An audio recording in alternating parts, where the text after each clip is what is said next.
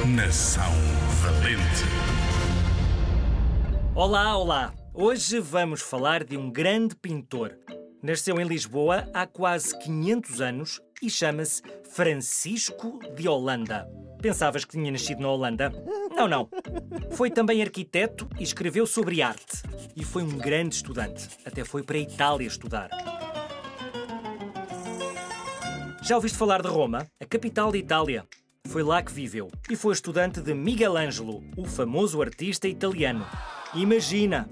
Se alguma vez fores a Évora, podes ver uma igreja em que trabalhou Francisco de Holanda.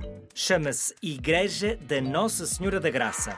Hoje em dia, essa igreja é considerada tão importante, mas tão importante, que está protegida e não pode ser destruída.